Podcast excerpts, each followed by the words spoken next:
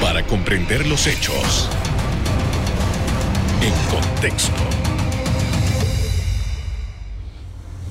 Muy buenas noches, sean todos bienvenidos y ahora para comprender las noticias las ponemos en contexto. En los próximos minutos hablaremos de los ingresos de las operaciones del Canal de Panamá al cierre de su año fiscal. Para ello nos acompaña la subadministradora de esta vía internacional, Ilia Espino de Marota. Buenas noches. Buenas noches. Eh, ha sido un año extraordinario para el Canal de Panamá, bueno, creo que para todo el planeta, sobre todo el segundo semestre del año fiscal del Canal de, Panamá. Eh, al principio del año fiscal, hace un año de eso, eh, se tenían algunas expectativas, el tema de, la, de las lluvias había generado ciertas precauciones por parte del Canal de Panamá, se había preparado para eso, pero no contaba con esta pandemia que ha azotado particularmente a Panamá desde marzo, pero que eh, ya desde finales de diciembre estaba afectando el comercio mundial. En primer lugar, quería preguntarle cuál es el balance general que hace el Canal de Panamá frente a este año tan atípico. Bueno, es un balance, digamos, eh, mezclado. Es un balance eh, que nos puso a prueba como institución y como fuerza laboral, la cual yo diría que superamos eh, con, mucho éxito. tuvimos retos del COVID, tuvimos el reto del agua. a pesar de que hubo una disminución en tanto en tonelaje que pasó por el canal como en número de tránsitos, por la tarifa de agua que se implementó en febrero, pensamos que vamos a cerrar el año fiscal con los aportes que se habían presupuestado para el Estado. Terminamos con unas 500 eh, personas que contrayeron COVID de los 10.000 colaboradores, más de 10.000, de las cuales hay 65 que, que todavía están activas. Eh, operamos el canal con el 50% de la fuerza laboral por periodo de un par de meses para garantizar la seguridad de los colaboradores. Y bueno, a partir del 8 de junio todo el mundo regresó de vuelta a, laborar. Así que yo diría que superamos los retos eh, de una manera importante. Eh, tuvimos el tránsito del Sandam y el Rotterdam, que fue un acto eh, muy desprendido de los panameños y de nuestra fuerza laboral. Así que fue un año lleno de, de mucha actividad. Particularmente las cifras, usted menciona que los aportes a a la institucionalidad del país eh, eh, se, pudieron conseguir, pero hubo algunas diferencias frente a lo que se había proyectado el Canal de Panamá para este año fiscal. Bueno, todavía no tenemos la cifra eh, final porque esa cifra es aprobada a nivel de junta directiva. Lo que sí sabemos es que hubo una disminución en los aportes mensuales al Estado.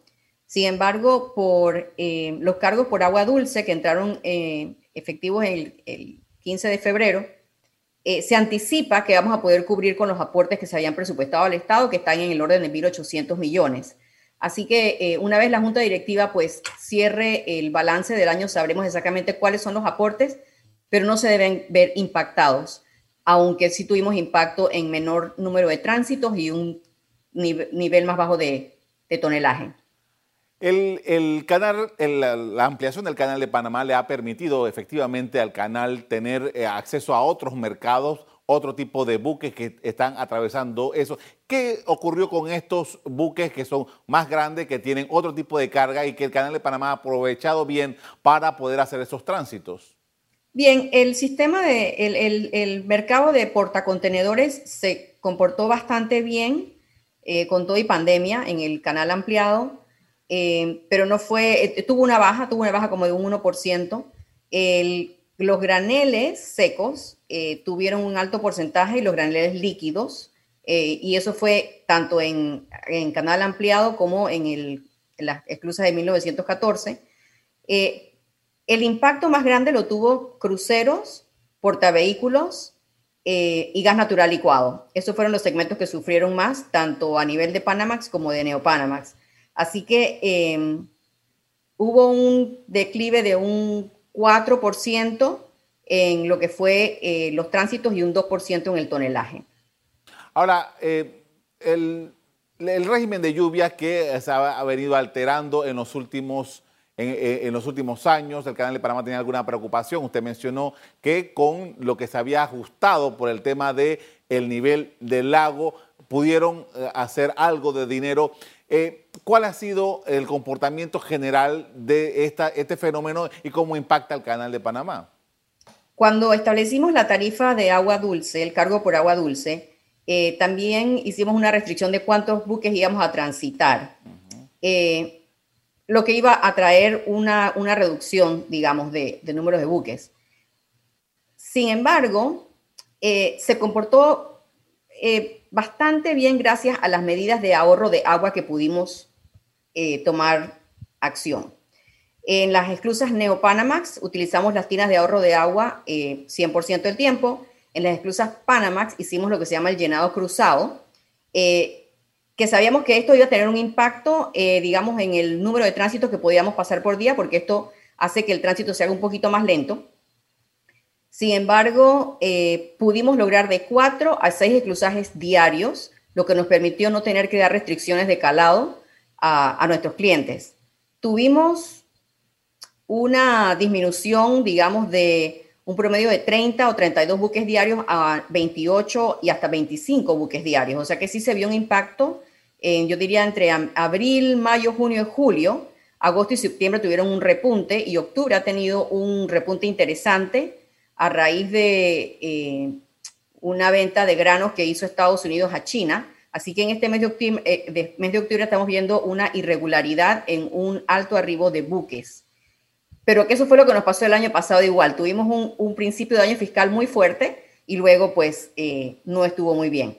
Pudimos dar 50 pies de calado, el lago llegó hasta 87, elevación 87, ahora mismo está un poquito más bajo, 86 y tanto, porque como la, la cola de buques ha aumentado en estas últimas dos semanas, hemos aumentado el número de tránsitos para poder bajar la, la cola y eso nos ha obligado a no usar las tinas de ahorro de agua, a no hacer el, llenaje, el llenado cruzado, pero hay suficiente lluvia para poder tomar esta medida y no afectar a los clientes. Ahora, hablando de los clientes, justamente quería preguntarle cuál ha sido la comunicación, qué les han dicho sus clientes, toda vez que hay factores que, mm, bueno, que no domina nadie en este momento, que es la, actividad propia de eh, los países que son usuarios del canal y que tienen problemas eh, económicos producto de la, ah, de la pandemia.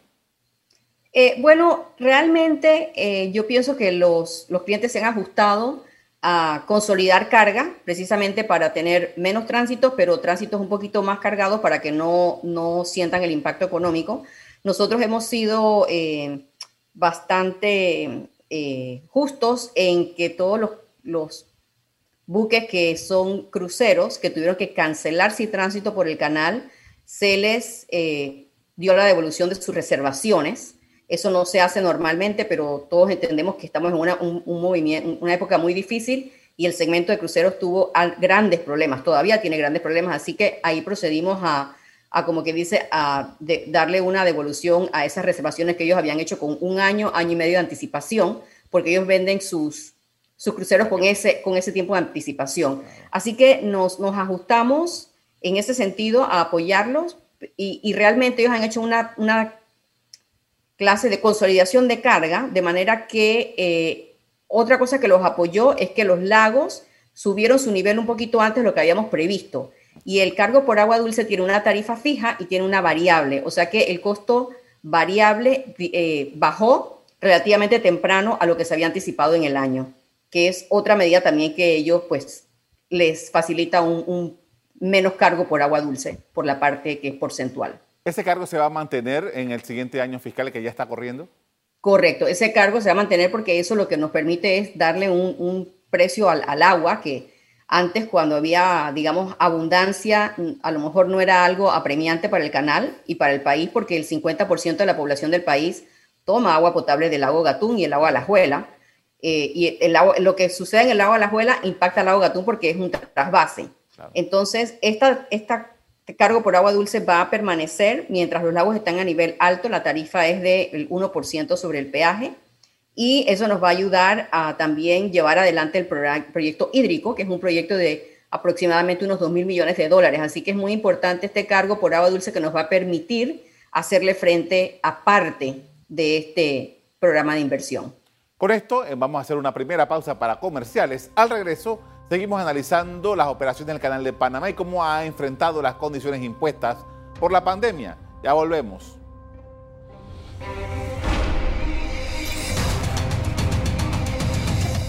Estamos de regreso con la subadministradora del Canal de Panamá, Elia Espino de Marota, quien nos refiere las condiciones en que está operando la vía interoceánica en medio de la pandemia.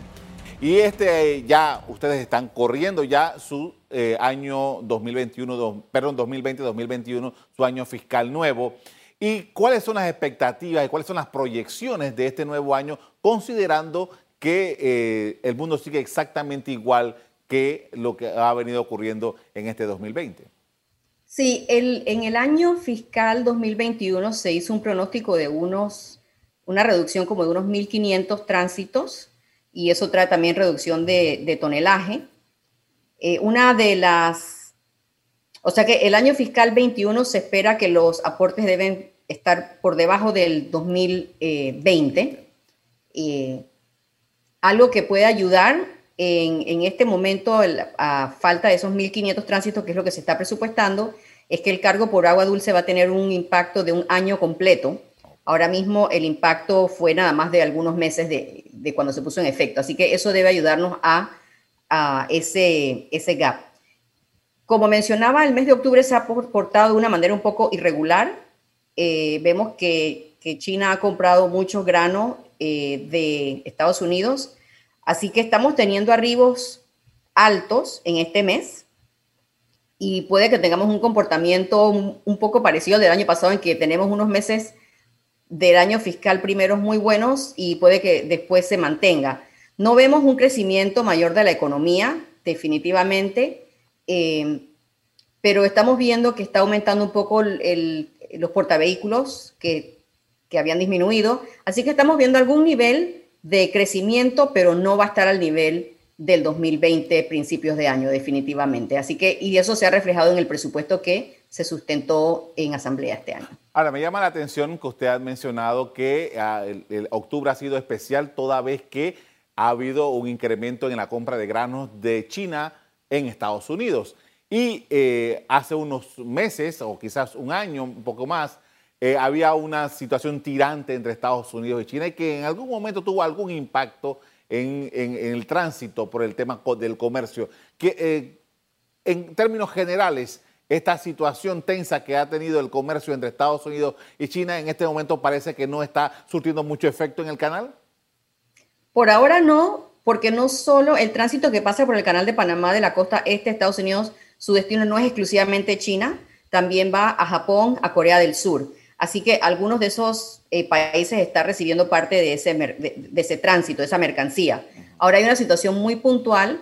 Eh, va a ser importante ver las elecciones en Estados Unidos, qué sucede, porque eso también puede determinar el futuro. Por eso es que es un año un poco incierto entre pandemia, eh, elecciones en Estados Unidos, pues es un panorama un poco incierto, pero bueno, nosotros seguimos midiendo todos los días la industria, cómo está, qué está pasando para poder ajustarnos de la mejor manera. Justamente, eh, ya que me dice eso de que están viendo cómo está la industria, ¿qué hay de las otras alternativas que están eh, teniendo los, los, dueños de los buques para pasar en, comparación con lo que ocurre con eh, Panamá? No hemos visto un mayor, digamos, cambio de ruta por Suez o por el Cabo de Buena Esperanza. El sistema intermodal eh, creo que ha cogido un poquito de auge, pero tampoco es algo significativo que nos ha restado. Así que el, digamos que el decrecimiento que hemos tenido ha sido más que nada por pandemia que por otra cosa. No, no vemos que es por rutas alternas en este momento. usted mencionó hace un rato que eh, parte del trabajo que están realizando y de, poder eh, ajustar todo para que haya una condición económica que permita también hacer los estudios, las investigaciones respecto a las fuentes de agua para el canal de Panamá y para el consumo de todos los que por lo menos estamos aquí en el área metropolitana, que nos surtimos del agua que compartimos con el canal de Panamá. Eh, ¿Cuál es el progreso que tiene esta, esta iniciativa? Nosotros sacamos la licitación en el mes de septiembre. Eh, realmente es una solicitud para calificaciones y la idea es precalificar hasta cinco empresas que puedan entonces recibir el pliego de licitación y entregar una propuesta. Eh, tuvimos una reunión de homologación donde surgieron muchas preguntas y hemos decidido extender el plazo que originalmente estaba para noviembre, para el recibo de estas, eh, de estas propuestas, para enero eh, y lo vamos a estar anunciando prontamente a, los, a las posibles empresas para darnos mejor tiempo de eh, dar una mejor respuesta a todas las, consultas que han surtido. Y eso nos pone que puede que en septiembre del 21 estemos recibiendo propuestas de las cinco empresas precalificadas y en enero entregamos los pliegos de licitación con una adjudicación eh, posiblemente en octubre del 21. Así que ese, ese es el panorama que tenemos hoy en día. Entiendo que ha habido un interés grande de las empresas internacionales para participar en, este, en, esta, en, este, eh, en esta investigación. Claro, cualquier proyecto de, de gran magnitud pues va a traer empresas eh, importantes a nivel internacional y pues somos muy cautelosos en poner los requisitos suficientemente a los que sean empresas serias que tengan sus eh, calificaciones para emprender este tipo de proyectos. Y esta licitación, la empresa que sea adjudicada el contrato, pues tiene que hacer toda la parte de investigación, diseño, construcción y puesta en marcha, que es un poquito diferente a lo que hemos hecho antes, que es diseño-construcción o diseño-licitación-construcción. Así que es un un mecanismo un poco nuevo, pero que es usado a nivel internacional comúnmente. Recuérdeme, para el canal. Sí, recuérdeme algo, este, el, la proyección de este estudio es a largo plazo, eh, más o menos cuántos años? Sí, se estima eh, tener un recurso hídrico asegurado para la operación del canal y el consumo de agua potable a un, horizonte de 50 años. Así que el requisito hídrico va a tener una proyección de, de ese periodo de tiempo. Y, pero además ya el canal de Panamá ha tenido algunos estudios, avances que se han dado, cosas que esto le va a permitir a la empresa que gane tener por lo menos una base importante, ¿no? Correcto. Eh, a ellos les va a corresponder analizar lo que hemos hecho nosotros y, eh, como quien dice, hacer un portafolio de cuáles de esas análisis eh, tienen que profundizar en el análisis de lo que nosotros hemos hecho a nivel, digamos, de prefactibilidad, ver cuál es el más conveniente para emprender y probablemente va a ser un proyecto eh, que no es una sola solución, sino varias soluciones y, em, digamos, puesta en un cronograma de tiempo por cuál empezar, por cuál seguir y, y, el rendimiento de hídrico que da por cada proyecto que se implemente. Igual que la demanda de los buques. Nosotros tenemos un pronóstico de demanda a largo plazo y esos proyectos deben ir solventando esa demanda eh, hídrica pensando en un año promedio eh, de, lluvia, porque, por ejemplo, este año ha habido mejor lluvia que el año pasado, pero ambos años están por debajo del promedio. O sea que no es que hay una lluvia abundante, por eso tenemos que tener mucha cautela y apenas podamos bajar esa cola de buques que está en 100, 108 buques a un nivel más apropiado y adecuado, vamos a implementar nuevamente las medidas de ahorro de agua, aunque estamos en, en, época de lluvia, porque todavía estamos por debajo de los niveles. Con esto es, vamos a hacer otra pausa para comerciales. Al regreso, seguimos analizando los elementos que inciden en la operación del Canal de Panamá por estos días y las proyecciones. Ya volvemos.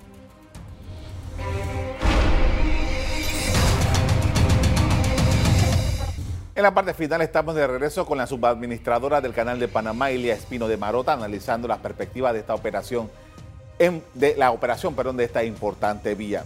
Y había en la, en digamos que en la cadena de, cosas por hacer del Canal de Panamá, algunos proyectos que estaban allí y que eh, debido a la situación, eh, bueno, hubo un cambio de administración y tal, en, que, eh, en, la que nos encontramos. ¿Qué ha habido de estos nuevos planes que tenía pendiente el Canal de Panamá? Bueno, algunos de, los proyectos que habíamos analizado era mejora para la oferta turística y pues es una industria muy impactada en este momento.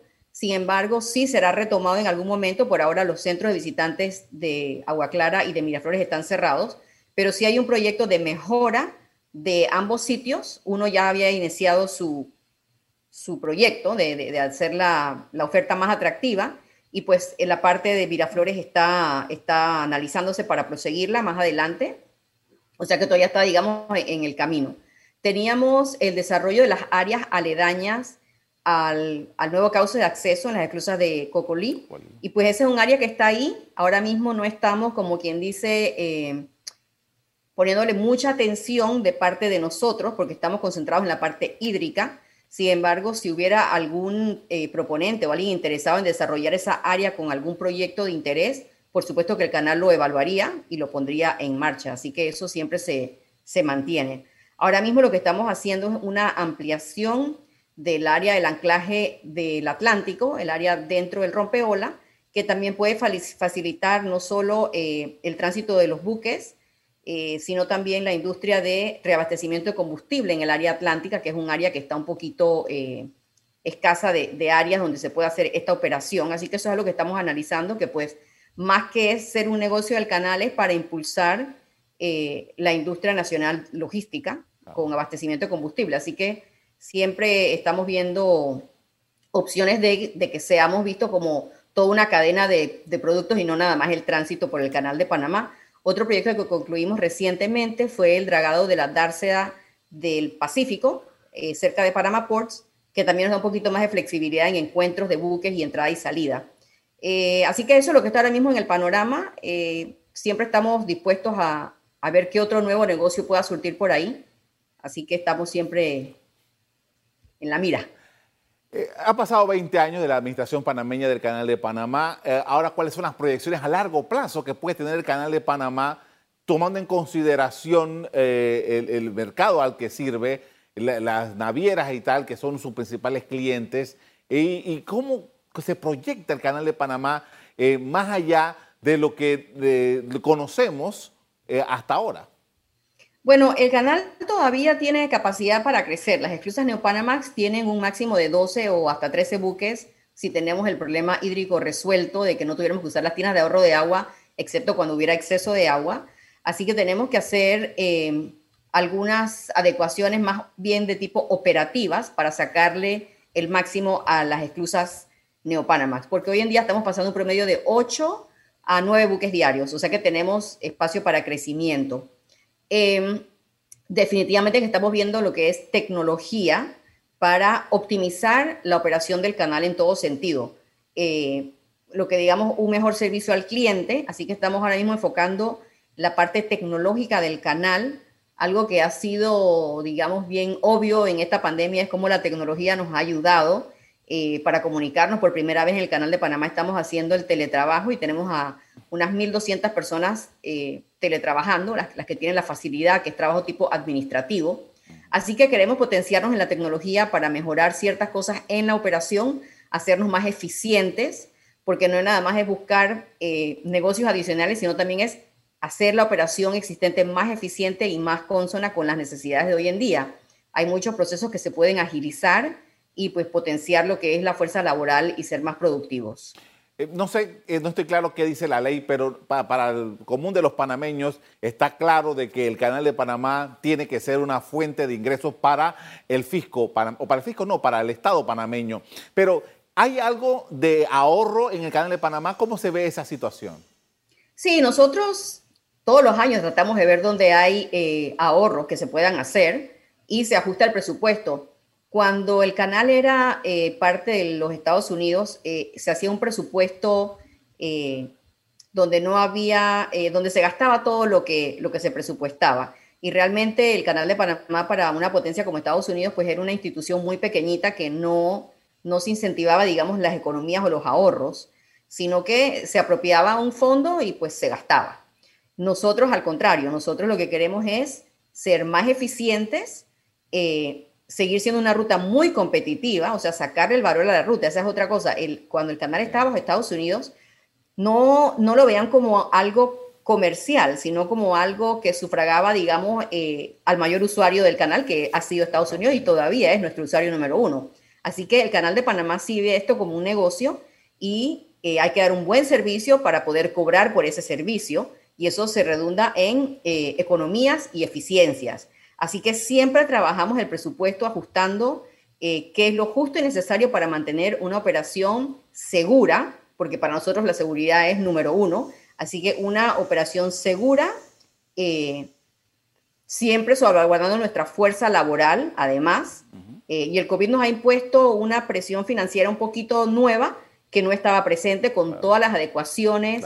con todas las mascarillas, el gel alcoholado, todas las adecuaciones a las lanchas, a los vehículos. Así que se ha tenido un poquito de impacto eh, el costo del COVID en el canal. Por eso es muy importante tomar algunas medidas para hacer algunos ajustes en otras áreas donde podamos ser más eficientes y la tecnología nos puede ayudar a, a lograr ese cometido. Le agradezco mucho por habernos acompañado esta noche con estas explicaciones interesantes acerca de cómo está operando el Canal de Panamá. Muchas gracias. El año fiscal del Canal de Panamá se inicia el 1 de octubre y se extiende hasta el 30 de septiembre del año siguiente. Los resultados del recién pasado año estuvieron por debajo de lo presupuestado para ese periodo. Los tránsitos eh, eh, fueron de 2% menos de lo que habían esperado para el año y los ingresos fueron del 4% menos de los cálculos. Hasta aquí el programa de hoy. Usted les doy las gracias por acompañarnos y les recuerdo que si quieren volver a ver este programa, búsquenlo en el VOD de Cable Onda. En locales, Canal Eco. Me despido invitándolos a que continúen disfrutando de nuestra programación. Buenas noches.